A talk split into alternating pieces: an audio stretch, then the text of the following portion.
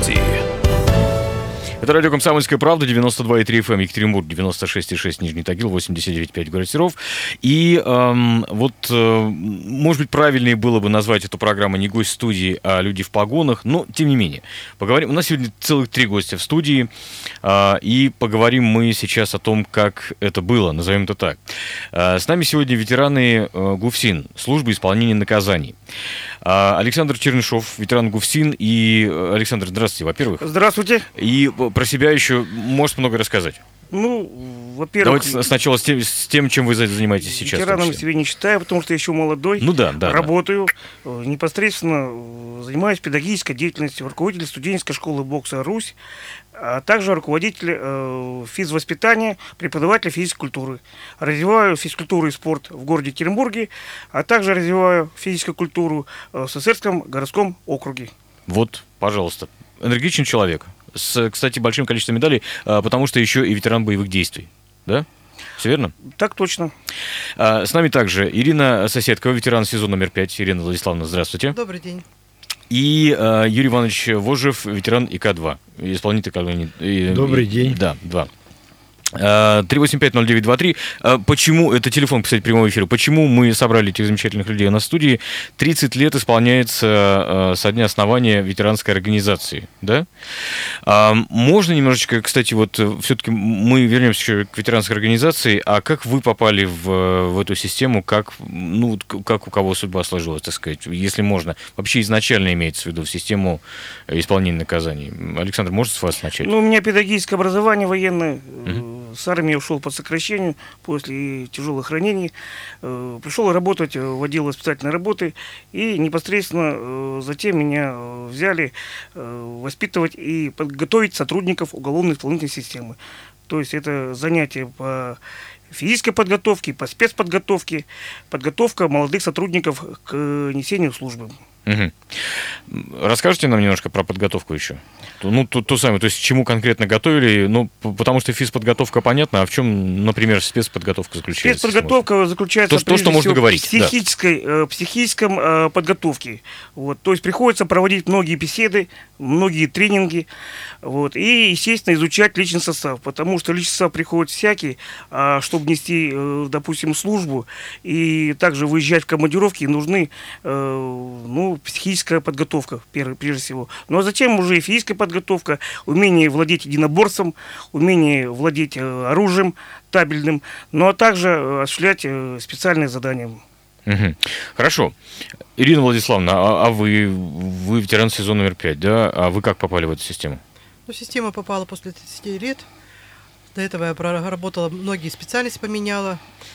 Но так как у нас вся семья практически носила погоны, практически или обслуживала армию, или служила в армии, я, видать, решила тоже одеть погоны. Начала с самого младшего состава, это младшего инспектора отдела охраны.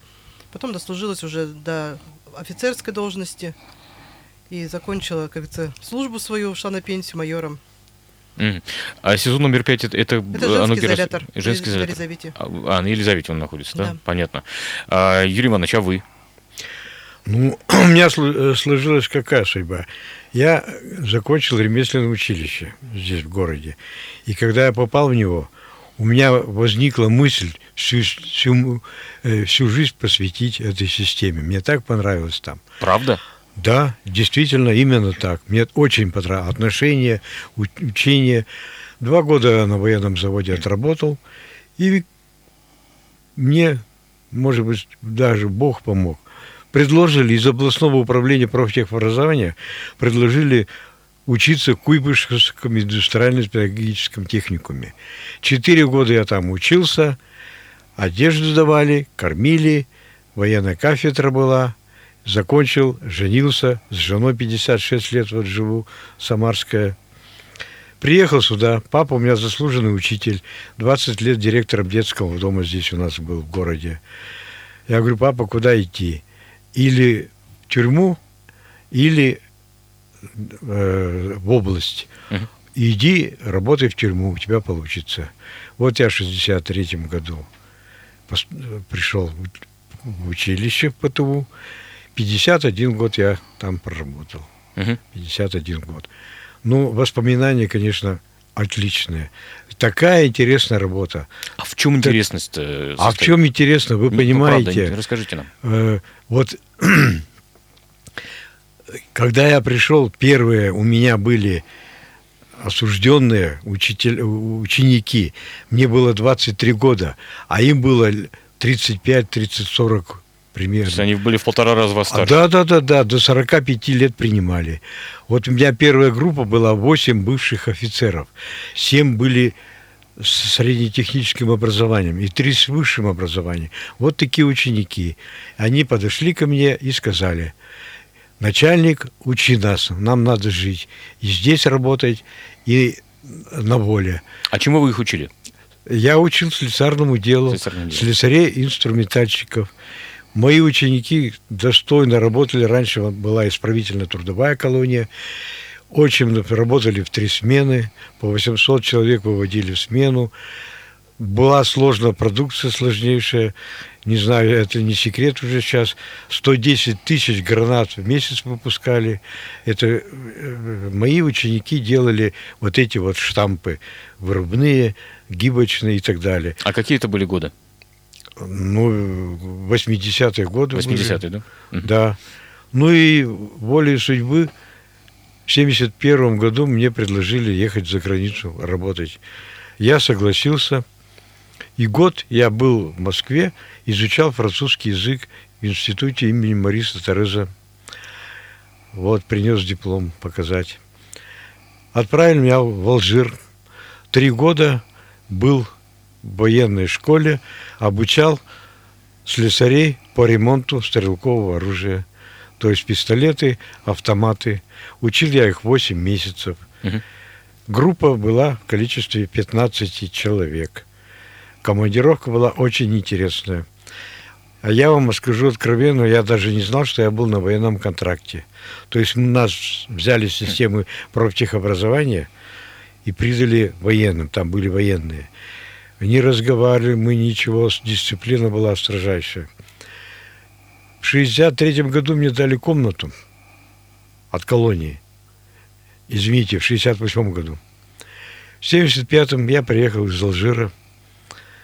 Мысль была купить однокомнатную кварти- двухкомнатную квартиру. Вызывают меня в администрацию города. Согласно положению, Юрий Иванович, вот вам двухкомнатная квартира. Вы были на военном контракте. Вот, оказывается, как. Вот так вот было. Слушайте, Волгу да, я да. заработал за один год из трех. Вот вам, пожалуйста, система социальных лифтов. Да. Так что вот так. Да, хорошо. А, ладно, да, 3850923, вот телефон прямого эфира. Э, Юрий Иванович, коль скоро вы э, такой рассказ э, достаточно длительный, про- продолжите, пожалуйста, еще. Вопрос такой. А, система, ну, смотрите, система ис- ис- исполнения наказаний, как сейчас называется, да, исправительной колонии, она же призвана перевоспитывать уже, в принципе, взрослых сложившихся людей. Так? Да. Это удавалось сделать? Ну, вы знаете, я считаю, что все-таки большинство именно этому поддавались. Я многих встречал на воле, потому что у нас 80% Уже потом, в смысле, да? потом в нашей колонии, а они местные были. Вот я их очень многих встречал. И они все работали по специальности.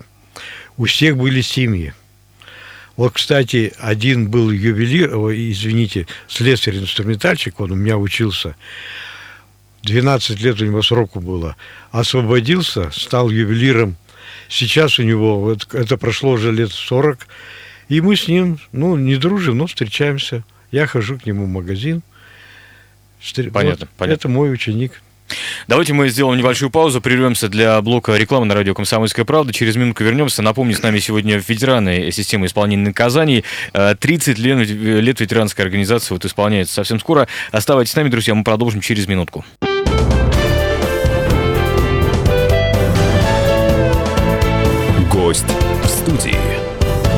Это радио «Комсомольская правда». Напомню, вы можете нас слушать в Екатеринбурге на частоте 92,3 FM, э, Нижний Тагил 96,6 и 89,5 где-то город Серов.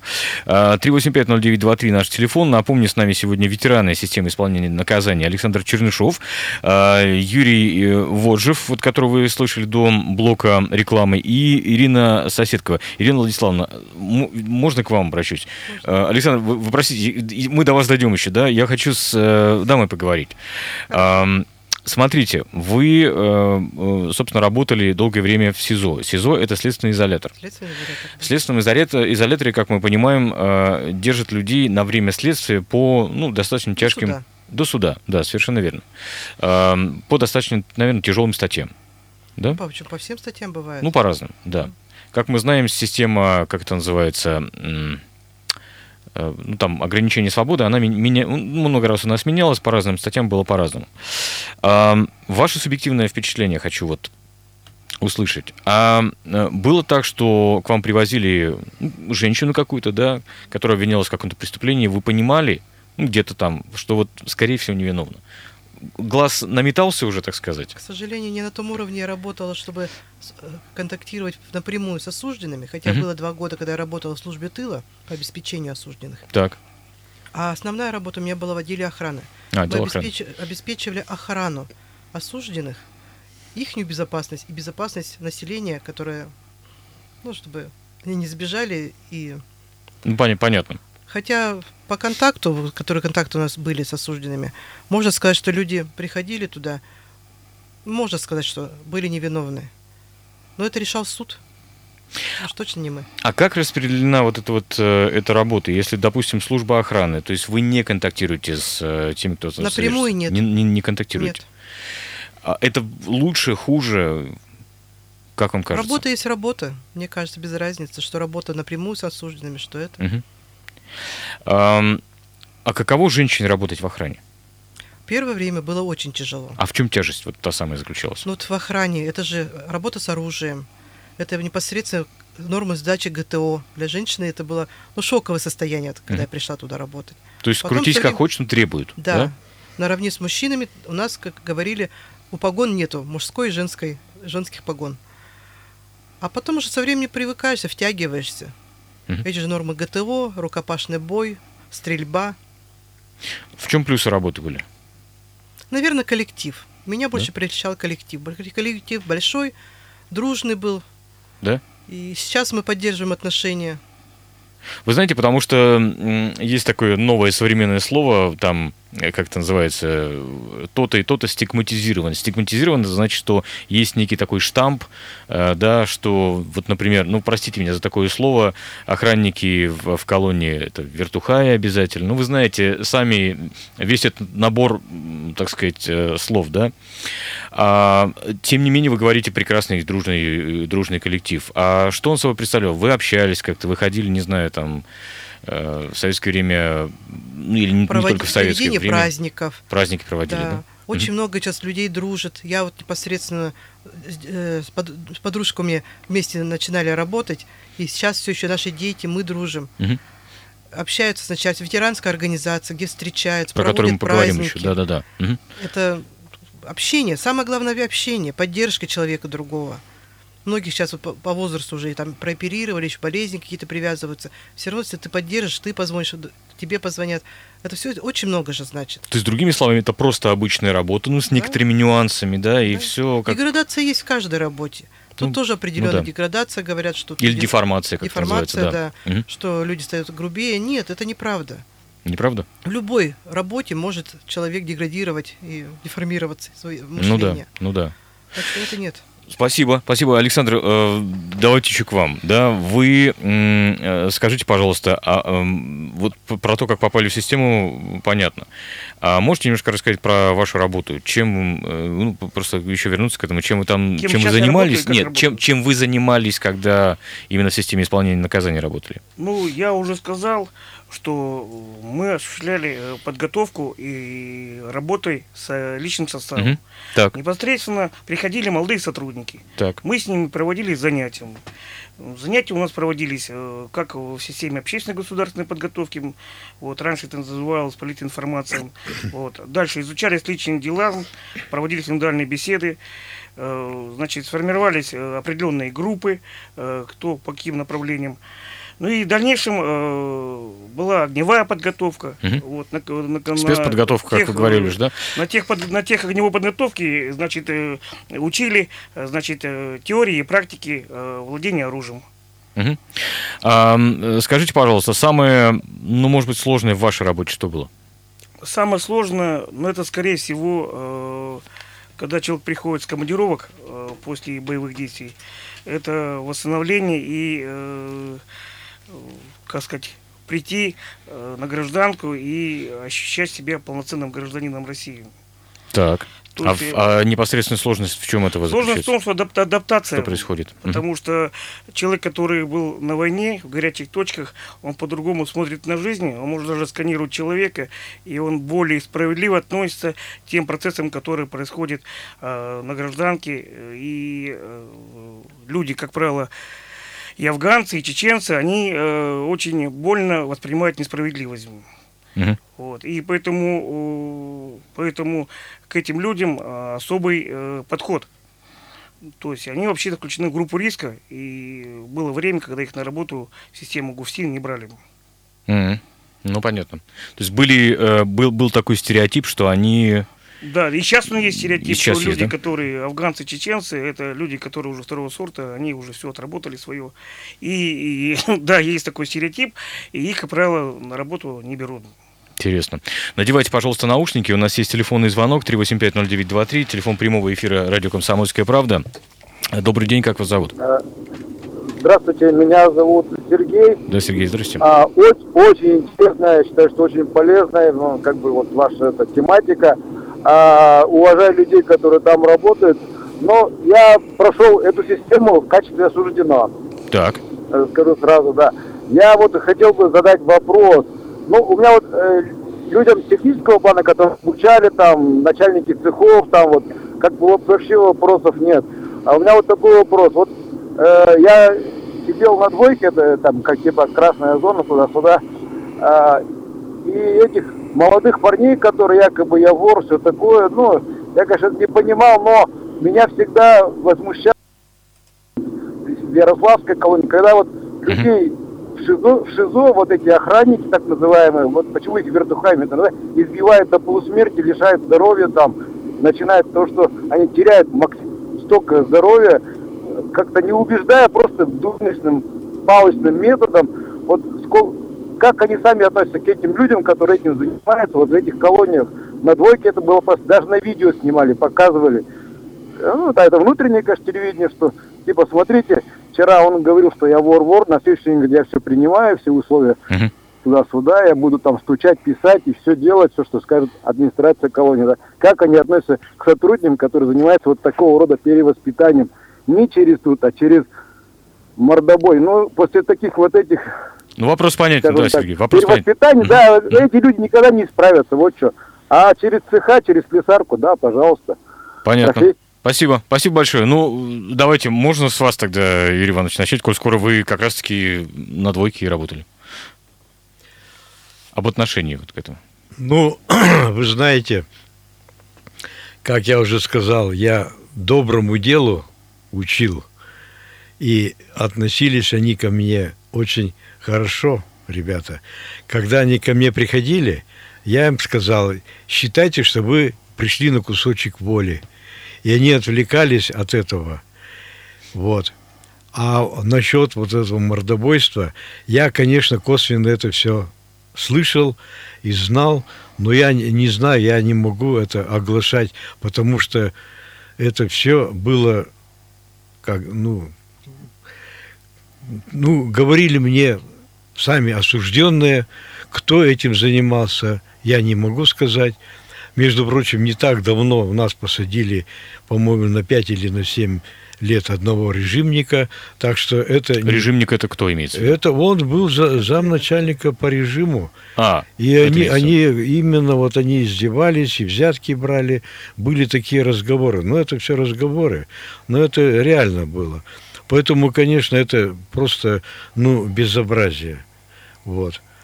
А моя служба, как моя работа была, это вот именно воспитание, вот таким Мгм. образом, Через обучение. через обучение. Я им говорю, парни, вы для меня все ученики. Я с вами обращаюсь как с учениками.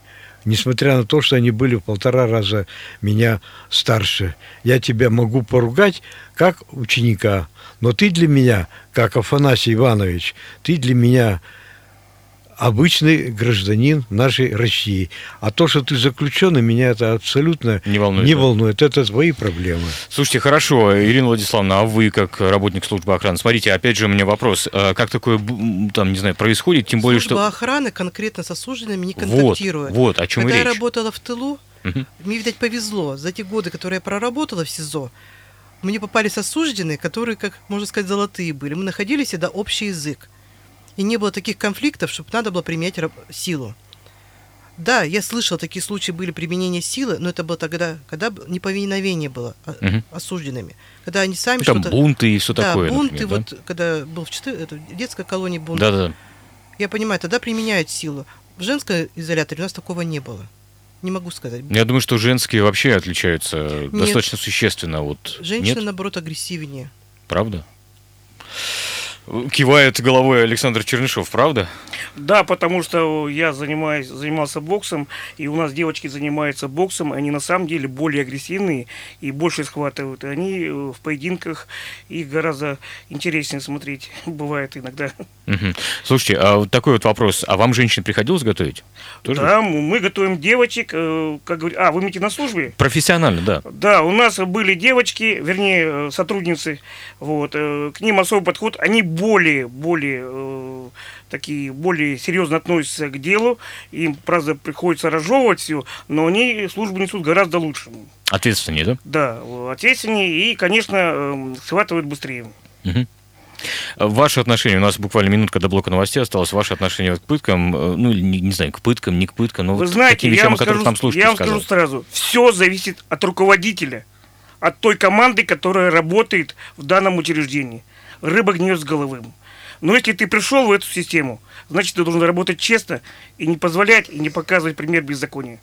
Я считаю, Да, этот человек да. должен сидеть в тюрьме. Точнее не скажешь. Спасибо большое. Мы продолжим после блока новостей на радио «Комсомольская правда». Напомню, с нами сегодня ветеран ГУФСИН. Собственно говоря, про 30-летие организации мы еще поговорим после блока новостей. Не переключайтесь.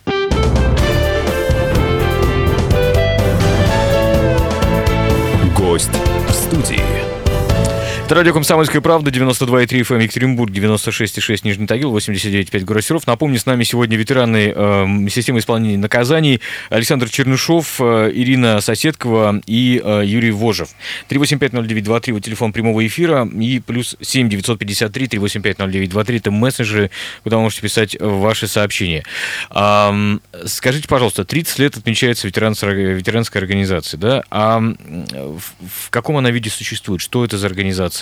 Да, пожалуйста, Александр Чернышов. Э, То есть, не знаю, это какой-то как, как я клуб кратко интереса. скажу, да, расскажите. я являюсь представителем. Ну, во-первых, э, организация 30 лет, и э, было много руководителей. В настоящий момент э, начальником э, Главного управления исполнения наказаний Свердловской области является полковник Федоров, а, председателем регионального отделения э, ветеранов УИС э, Олег. В организации насчитывается более 3600 человек. У нас существует э, много отделений, вот, и все они функционируют, и северный куст, и южный, и западный. Проходит много мероприятий, очень много, есть сайт, и вся информация выложена, мы доступны. И вот завтра э, на Уралмаше э, в одном из залов ДК Уралец, ДК. Лав- Лаврова. ДК ДК Лаврова, да? Э, будет проходить, э, значит, э, приглашены э, сотрудники, э, ветераны, где будут, как говорится, проходить вот торжественная часть, если официальное награждение, вот отмечение, праздники будут, концерты будут, то есть вот так вот. Ну, плюс это, как я понимаю, еще клуб по интересам какой-то, потому что вы, вот я знаю точно, что, например, Ирина Владиславовна принесла какие-то Поделки, да? Ну, это личное мое хобби. Да, я понимаю. Некая отдушина такая получается. Да, это на пенсии нашла себе Да? отдушину. А что вы делаете? Ой, как сказать, я делаю все. Так, Начиналось у меня, конечно, это с бутылок, поделки из бутылок. так. А Мгм. сейчас уже, конечно, и чулочная техника, плетение из э, бумажной лозы, декупаж, квиллинг. Все вот методики, которые я участвую проведении занятий для пенсионеров Версетского района в соцзащите КЦОН. Мгм. У нас собираются пенсионеры, я провожу им занятия. Что-то сама учусь, что-то им показываю. Каждую неделю у нас там бывают занятия. Так. Началось, конечно, это еще раньше, когда служила, но, к сожалению, времени было очень мало, и ограничилось все это поделками в саду. Когда ушла на пенсию, время появилось больше свободного, и желание появилось больше. Начала заниматься вот этим. Так, Юрий Иванович, э, вы как участвуете в э, ветеранской организации? Ну, я участвую каким образом? Во-первых, любое событие в зоне, любой праздник меня привлекают. Я пишу стихотворение, у меня вот три книжечки уже издано. Я где-то порядка 150 стихов написал. Поэтому я там, можно сказать, что уважаемый человек.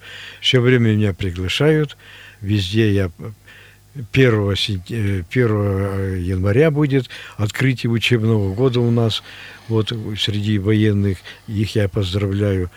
То есть я, меня привлекают везде, Мгм. часто. Насчет хобби, можно сказать? Давайте, давайте, конечно. Это и вопросы э, очень интересные. Я 40 лет голубей держал. 40 Голубей? Голубей. Так. То есть я пр- профессор в этом деле, понимаю, в голубях. 40 лет я птичек держал, певчих. А расскажите, а может, нет, можно к голубям. В чем, как при- принято сейчас говорить, в чем прикол? Ну, правда, мне правда интересно. Потому вы- что раньше же это было действительно, знаете, голубятни целые там. Вы знаете, это целая наука.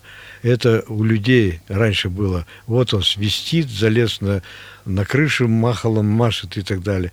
Это целая наука о голубях. То есть вывести свою птицу, какую тебе надо, это очень большое искусство. Это надо года.